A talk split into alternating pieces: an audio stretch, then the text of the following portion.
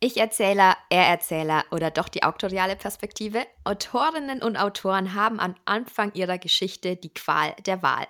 Die Wahl der Erzählperspektive hat nämlich massiven Einfluss auf das eigene Werk.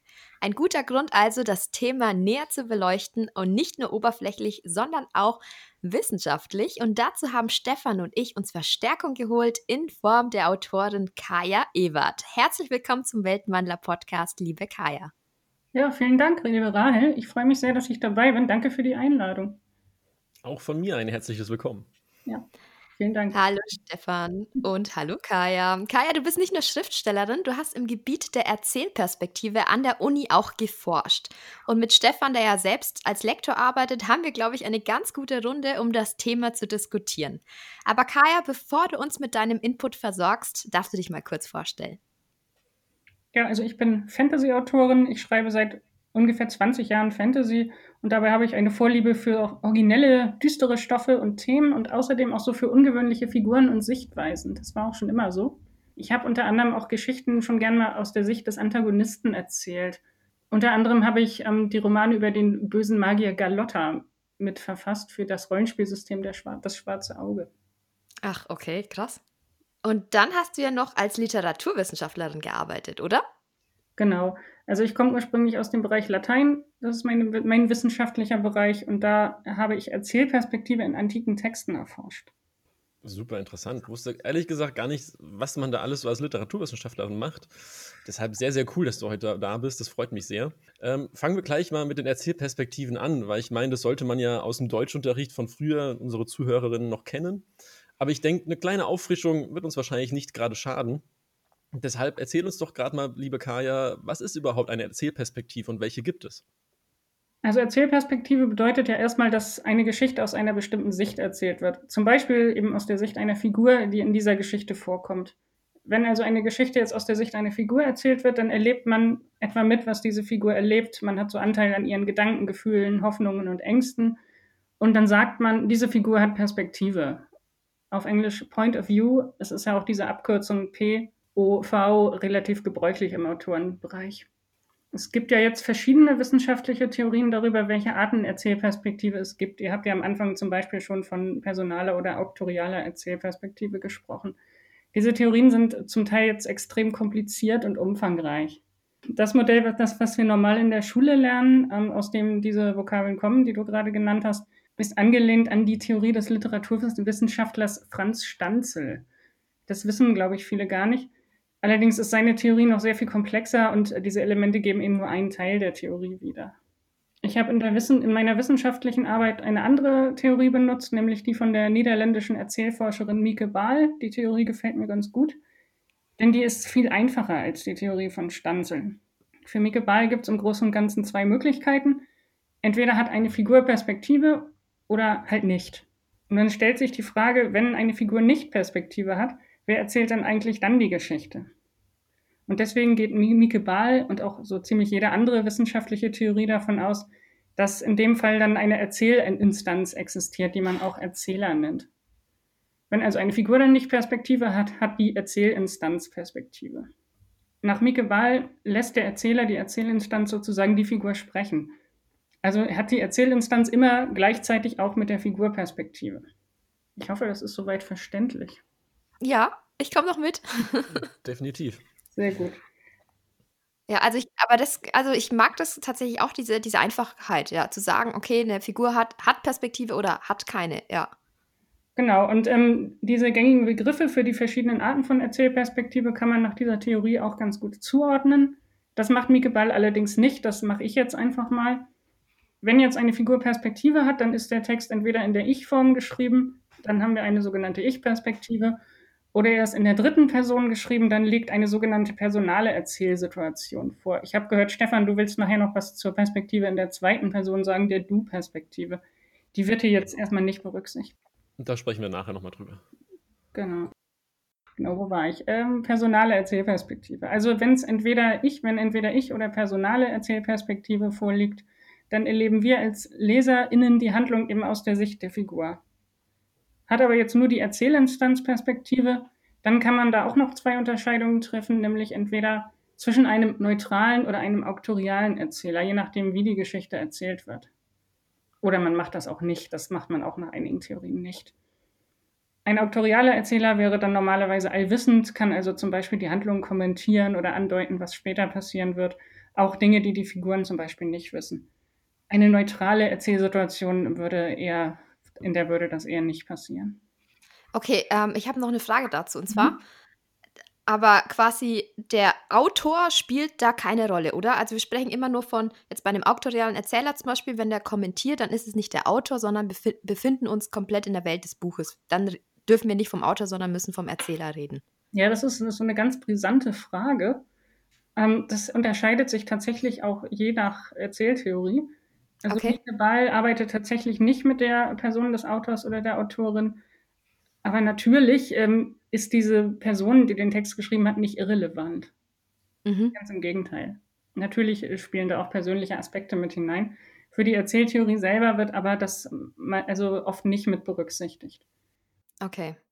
Kann man das dann vielleicht ein bisschen vergleichen, was vielleicht viele kennen noch aus dem Deutschunterricht, das lyrische Ich bei der äh, Poesie, das dann quasi wie, wie der Erzähler im Prinzip ja losgelöst ist vom, von Autoren ja, so kann man es sehen. Ähm, nun gibt es natürlich auch den komplett anderen Ansatz, dass das lyrische Ich zum Beispiel irgendwie biografische Erfahrungen des Autors, der Autorin mhm. verarbeitet.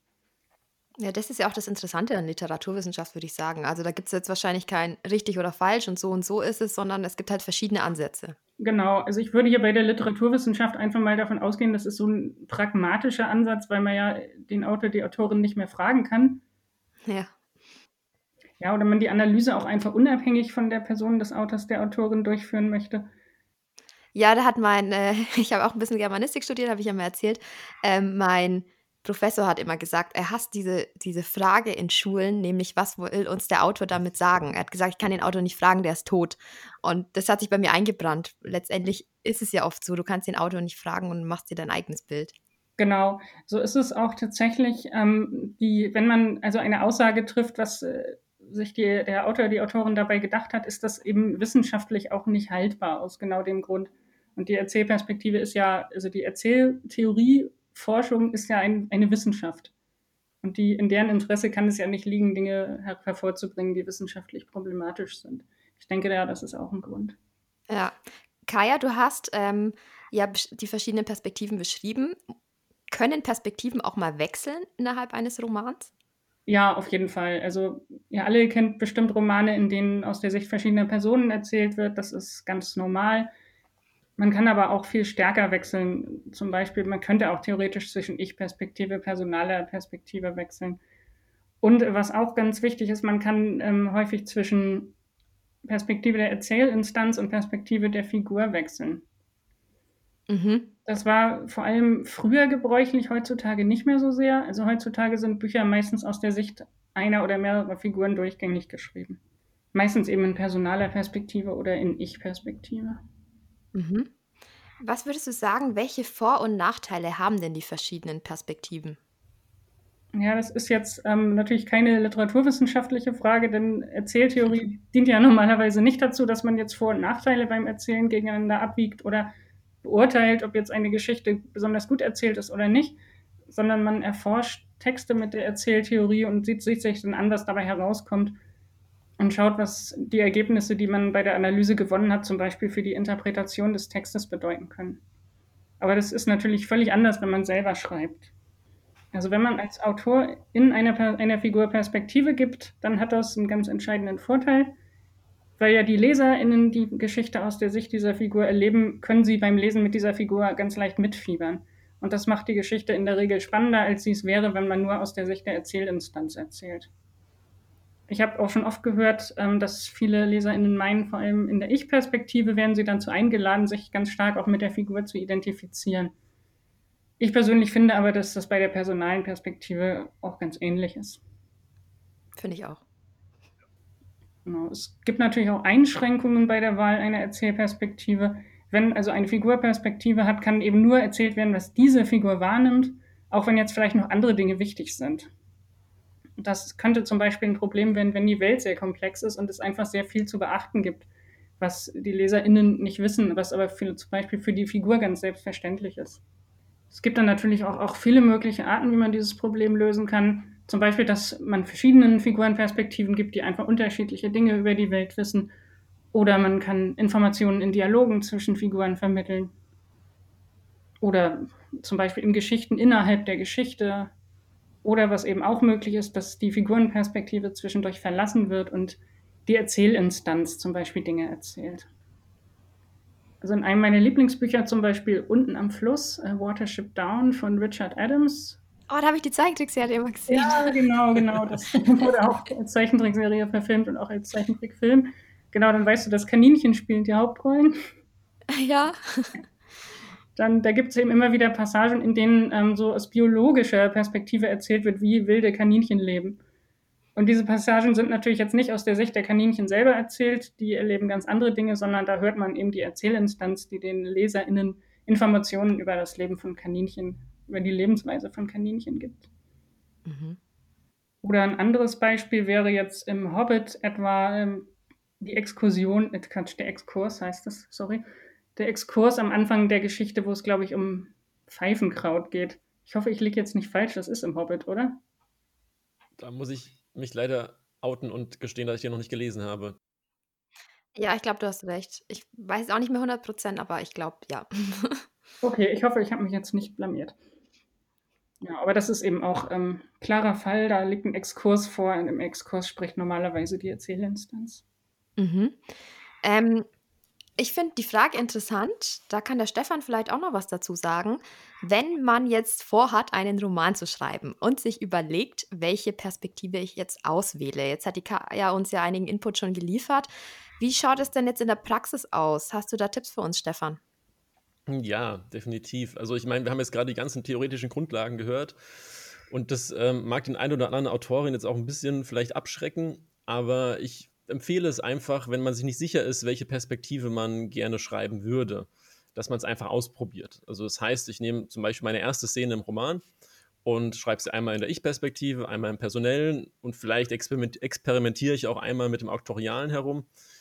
Würde ich jetzt persönlich nicht so sehr empfehlen, weil es doch sehr viel anstrengender ist, als man ähm, am Anfang vermutet. Aber einfach ausprobieren, weil im Prinzip, ähm, das hatte Kaya eben auch schon so bei den Vor- und Nachteilen im Prinzip gesagt, dass es sich die Waage hält. Also es, natürlich hat die eine Perspektive ein paar mehr Vorteile als die andere, wo aber dann die andere Perspektive wieder andere Vorteile hat. Und damit ist es ähm, auch teilweise eine Geschmacksfrage. Mhm. Was mir mal als Tipp mitgegeben wurde, das war noch damals, als ich für das schwarze Auge gearbeitet habe, wenn man die Sicht einer Figur wählt, die nicht so extrem sympathisch ist, dass man eher die Personale als die Ich-Perspektive wählen soll. Ach, das Stimmt. ist ein cooler Tipp. Sehr guter ja. Tipp, ja. Genau. Ähm, ich habe auf Instagram gelesen, dass du da schreibst unter anderem, dass die Erzählperspektive Trend ist. Kannst du kurz erläutern, was genau du damit meinst? Ja, also wie gesagt, sind ja heutzutage Bücher eher aus personaler Perspektive oder aus Ich-Perspektive üblich. Das war jetzt aber nicht immer so. Also ich habe ja zum Beispiel antike Erzähltexte analysiert und darin ist es eben so, dass Figuren nur relativ sel selten Perspektive haben. Meistens spricht eben die Erzählinstanz. Und das ist dann auch wirklich sehr, sehr lange so geblieben. Es ist relativ neu, dass Geschichten durchgängig aus der, aus der Perspektive einer Figur erzählt sind. Man kann das noch in Büchern sehen, wie zum Beispiel Buddenbrooks oder auch Pippi Langstrumpf oder eben auch, was ich gerade schon erwähnt habe, unten am Fluss. Und das sind alles Bücher, die zum großen Teil eben aus auktorialer Erzählperspektive geschrieben sind und zwischendurch immer haben nur Figurenperspektive. Das kommt zwar relativ oft vor, aber auch die Perspektive wechselt auch gern mal zwischen den Figuren und vor allem wechselt die Erzählsituation eben oft zwischen personaler und auktorialer Erzählperspektive. Und da kann man wirklich sehen, weil diese Bücher ja auch ähm, im Vergleich zu der antiken Literatur, die 2000 Jahre alt ist oder noch wesentlich älter, dass das ein relativ, eine relativ moderne Entwicklung ist. Und jetzt, jetzt, hast du beschrieben, dass es ja im Prinzip gewechselt hat, also dass, wie du gerade sagst, dass eine moderne Entwicklung ist. Hast du denn eine Erklärung dazu, wie, wie das zustande kommt, dass es ähm, quasi früher eher die Erzählinstanz ist und heute dann doch wieder wechselt? Ich kann da nur Vermutungen anstellen, leider. Ich glaube, es kommt eben dadurch, dass ähm, AutorInnen sich von Texten anregen lassen, die sie gelesen haben. Also von Texten, die eben so sind, wie ich eben gesagt habe und ich glaube, ein anderer Aspekt ist, dass Verlage gezielt nach Texten suchen, die, die so ähnlich sind wie die, die sich schon erfolgreich verkauft haben. Mhm. Ich hätte vielleicht auch noch eine Idee. Ähm, wie, also so die Individualisierung des Menschen ist ja auch so ein Prozess, der eigentlich relativ modern ist, also dass das Individuum so stark im Fokus rückt, aber auch kulturell bedingt natürlich hier bei uns, mhm. ähm, dass es vielleicht auch damit zusammenhängt, dass dieses Individuelle sich dann auch in der Literatur eventuell niederschlägt. Vermutung. Ja, das kann sein, äh, kann ich jetzt auch nicht ausschließen. Ähm, meiner Ansicht nach ist es aber oft so, dass ähm, bestimmte, von so bestimmten Vermutungen ausgegangen wird, die, dass sich ähm, Erzähl, Erzählweisen auf eine bestimmte Art entwickelt haben, dass es bestimmte Aspekte vorher noch nicht gab, weil es eine bestimmte Entwicklung in der Menschheit gegeben hat, in gewisser Weise, so wie du das jetzt sagst. Mhm. Man kann das nicht komplett ausschließen. Ich habe aber oft festgestellt, dass bestimmte Dinge schon in antiken Texten zum Beispiel vorhanden waren, von denen davon ausgegangen wird, sie haben sich erst hunderte Jahre später entwickelt. Ah ja, okay, gut. Mhm. Ja, heutzutage ist ja die Ich-Perspektive super beliebt. Hast du da eine Idee, ähm, woran das liegen könnte? Ja, also ich denke, es ist so, dass die Ich-Perspektive eben jetzt, ob tatsächlich oder nur subjektiv gefühlt, am besten die Möglichkeit bietet, beim Lesen so ganz in eine Geschichte abzutauchen. Man verschmilzt quasi beim Lesen ganz mit dem Ich der Person, die diese Geschichte erlebt. Und dadurch wird das Lesen eben zu einer intensiven Erfahrung und ist auch ein ganz spannendes Erlebnis. Und ähm, das sorgt natürlich dann auch dafür, dass sich die Bücher gut verkaufen. Also suchen Verlage dann auch wieder Bücher, die so geschrieben sind. Und Leute lesen die Bücher und schreiben dann selber solche Bücher. Also so könnte ich es mir ungefähr vorstellen. Mhm. Sehr interessant. Genau, da würde ich nämlich vielleicht auch eine Vermutung aufstellen, wobei das jetzt sehr gewagt ist. Ähm, ich würde sogar behaupten, dass vielen Autorinnen gerade am Anfang es auch leichter fällt, in der Ich-Perspektive zu schreiben, weil sie dann einfach aus, aus demselben, also einfach von sich aus quasi schreiben können, theoretisch. Ja, wie beim Tagebuch, ne? Liebes genau. Tagebuch. Mhm. ja. ja, das kann auch gut sein, denke ich auch. Ja, ähm, Kaya, du hast ja auch noch mal ähm, zur Erzählperspektive geforscht, wie wir vorhin gehört haben. Hast du denn irgendwelche Erkenntnisse, die du hier teilen dürftest und könntest? Also ich glaube jetzt nicht, dass ich euch langweilen sollte mit meinen Erkenntnissen zu den antiken Texten, die ich untersucht habe, wo die antiken Texte schon sehr spannend sind auf ihre Art. Aber ich glaube nicht, dass das so relevant ist. Das machen wir mal dann zu zweit. Kaya, das erzählst du mir dann in, bei Kaffee und Kuchen. Vielleicht kann ich auch noch ein Beispiel bringen. Mal sehen. genau. Also einen ganz wichtigen Aspekt, der, der, mir dabei aufgefallen ist, finde ich eben, dass mh, mm, die Figur, die Perspektive hat, eine Sonderstellung innehat. Also Mieke Bahl, von der ich vorhin schon gesprochen habe, nennt eben eine Figur, die Perspektive hat, eine fokalisierende Figur oder einen fokalisierenden Charakter. Zu der zu den Begriffen wollten wir vielleicht am Ende nochmal kommen. Und sie hat da ein, also ich würde gerne ein Zitat von ihr bringen. If the focalizer coincides with the character, that character will have an advantage over the other characters. The reader watches with the character's eyes and will, in principle, be inclined to accept the vision presented by that character. Also, wenn eine Figur Perspektive hat, dann hat sie einen Vorteil gegenüber den anderen Figuren.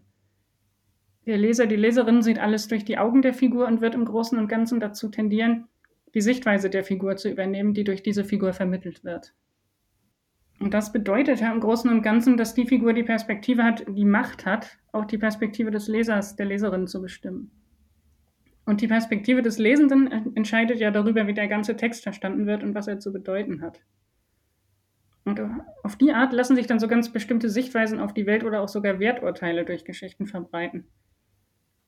Also ich muss dazu sagen, das sind nicht, nicht die Ergebnisse meiner Forschung, das sind einfach Aspekte an der Forschung, die mir besonders aufgefallen sind. Meine Forschung betrifft, wie gesagt, Erzählperspektive in den antiken Texten. Also Ehre, wen mhm. Ehre gebührt.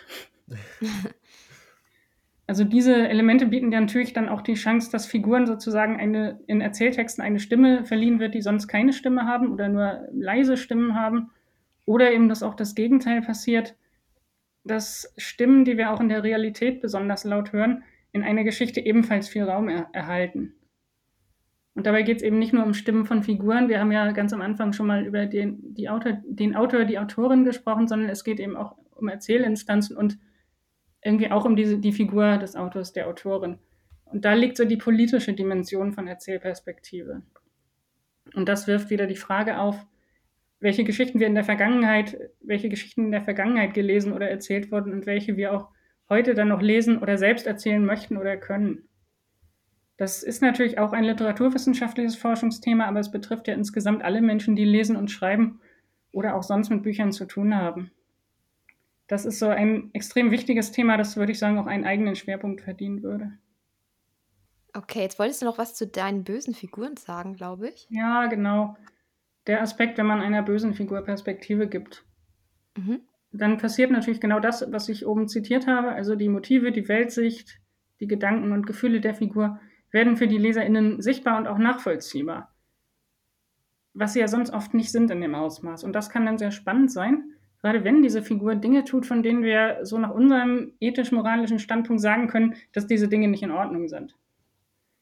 Wenn es sich jetzt um sehr, sehr böse Figuren handelt, die extrem schlimme Dinge tun, kann jetzt die Perspektive der Figur noch deutlicher zeigen, wie böse sie ist und wie sehr, sie, wie sehr sich die Welt, in der sie lebt, von, ein, von der normalen Welt unterscheidet.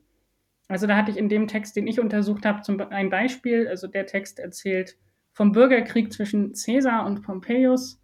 Und Caesar wird sehr negativ dargestellt und mh, mm, durch die Art, wie Caesar die Welt sieht, merkt man noch viel deutlicher, wie, wie böse und durch und durch verdorben er ist.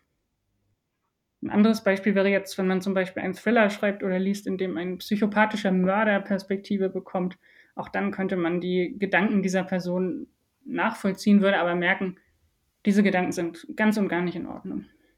Es geht aber auch ein bisschen anders, nämlich wenn diese böse Figur so sinnvolle Gründe für ihr, für ihr Handeln hat oder sogar vielleicht gute Absichten hat. Mhm oder man wenigstens mit ihr mitfühlen kann. Dann passiert so etwas, was sehr spannend ist und auch potenziell etwas skandalös ist. Denn normalerweise ist es wohl so, dass LeserInnen gewöhnt sind, dass die Figur die Perspektive hat, so für das Richtige steht, in gewissem Umfang. Tut die Figur das aber nicht, dann sind die LeserInnen selbst gefragt, wie sie das, was ihnen da im Text begegnet, beurteilen wollen. Sie können sich dann fragen, hat die böse Figur recht oder hat sie nicht recht? Wenn sie jetzt nicht recht hat, wo ist ihr Denkfehler, wo ist die moralische Grenze und wo, wo ist der Haken? Das erfordert dann ja so einiges an selbstständigem Denken und ist deswegen auch kann deswegen relativ kompliziert werden. Äh, die Autorin oder der Autor muss sich im Klaren darüber sein, dass er sie dann auch missverstanden werden kann und dass ihr die Sichtweise ihrer Figur auch zum Vorwurf gemacht werden kann. Und das ähm, ist natürlich noch viel stärker, wenn diese böse Figur die einzige Figur ist, die in einem Roman Perspektive erhält. Wenn man also keine anderen Figuren hat, die irgendwie relativieren können, die irgendwie noch andere Sichtweisen dazu da einbringen können. Ja, wenn du da gerade das erzählt hast, ist mir ein äh, total gutes Beispiel gekommen. Ich weiß aus der Manga- und Anime-Welt. Ich weiß nicht, ob ihr Death Note kennt. Ja, ja. Ähm, ja, also das ist ja, also das ist so eine Serie, die ich neulich geguckt habe und die in mir Dinge ausgelöst hat, die ich schon lange nicht mehr gespürt habe. Nämlich diese wirklich ethischen, moralischen ähm, Streitereien, äh, Diskurse in mir selbst. Um was geht es? Ganz kurz für die, die es nicht kennen. Ähm, ähm, Light Yagami ist so der Protagonist und er findet ein Death Note. Und das ist ein Notizbuch, in dem du die Namen derer schreiben kannst, die du umbringen möchtest. Also sobald du den Namen reinschreibst, stirbt die Person. Naja, und er ist ein hochintelligenter Schüler und ähm, hat die Vision einer Welt ohne Verbrechen. Also schreibt er alle Verbrecher in dieses Buch rein die er über die Medien, ähm, von denen er über die Medien erfährt und die sterben dann alle. Und irgendwann kommt natürlich die Polizei auf die Schliche und dann kommt jemand anders. Also da gibt es schon eine relativierende Figur, die sagt, es ist nicht in Ordnung. Ähm, aber es ist einfach so krass, weil du die Haupt, also die wirklich den größten Part über Lights Perspektive mitbekommst und ich eigentlich das nicht in Ordnung fand, was der macht. Und das macht es aber spannend. Also es ist total beim, also eine total krasse Le Lese- oder Seherfahrung, finde ich. Ja, ein super Beispiel. Genau, so, genau sowas meine ich tatsächlich. Ich kenne das auch. Was ja jetzt bei ähm, noch besonders spannend ist bei Death Note, ist ja, es ist ein Manga bzw. Anime. Also es ist kein erzählter Text. Man ähm, sieht einfach, was passiert, man hat die Draufsicht auf die Figur, aber man ist nicht direkt in ihr drin, oder? Außer man sieht vielleicht manchmal Bilder aus ihren Augen. Ähm, ja, das stimmt, da hast du recht, aber oft ist es so, also da war es auch so, dass viel ähm, so innere Monologe du mitbekommst. Ah ja, genau. Ja. ja. Dann kann ich mir das gut vorstellen. Es wäre vielleicht noch krasser, wenn es ein Erzähltext wäre. Also dieses Phänomen wäre dann vielleicht noch krasser. Sicher, ja. Gibt es dazu nicht auch einen auch ein Manga? Ja, ja, das ist ein Manga letztendlich. Ja, genau, aber wie alt ist der denn schon? Weil ich meine, das ist ja auch jetzt. Der ist uralt. Das, das halt nämlich, das, das wollte ich auch gerade noch mal ein Beispiel anbringen. Ich habe auch, ähm, ich glaube, letztes Jahr mit jemandem zusammen einen, einen Roman gelesen, der, ähm, also Roman, ein Thriller explizit, wo es auch darum geht, dass halt der, der Antagonist, der Mörder begleitet wird die ganze Zeit und halt auch gezeigt wird, wie er die Welt wahrnimmt und wie auch die anderen mit ihm umgehen. Muss jetzt zugeben, dass es nicht super authentisch geschrieben war und dass da schon viele Fragezeichen waren, aber auch da hat man gemerkt, okay, es wurde versucht aufzubauen, warum diese Person die Morde begeht und es zu rechtfertigen. Mhm. Und das mhm. war dann auch schon genau das, was du beschrieben hast, was dann direkt bei sich selbst dann ausgelöst wird, okay, Moment mal, passt das überhaupt? Ist das überhaupt logisch, was, was er da macht? Und ich glaube, das ist ähm, auch sehr wichtig, dass das passiert. Ja, das ist auf jeden Fall eine ganz spannende Sache. Mhm.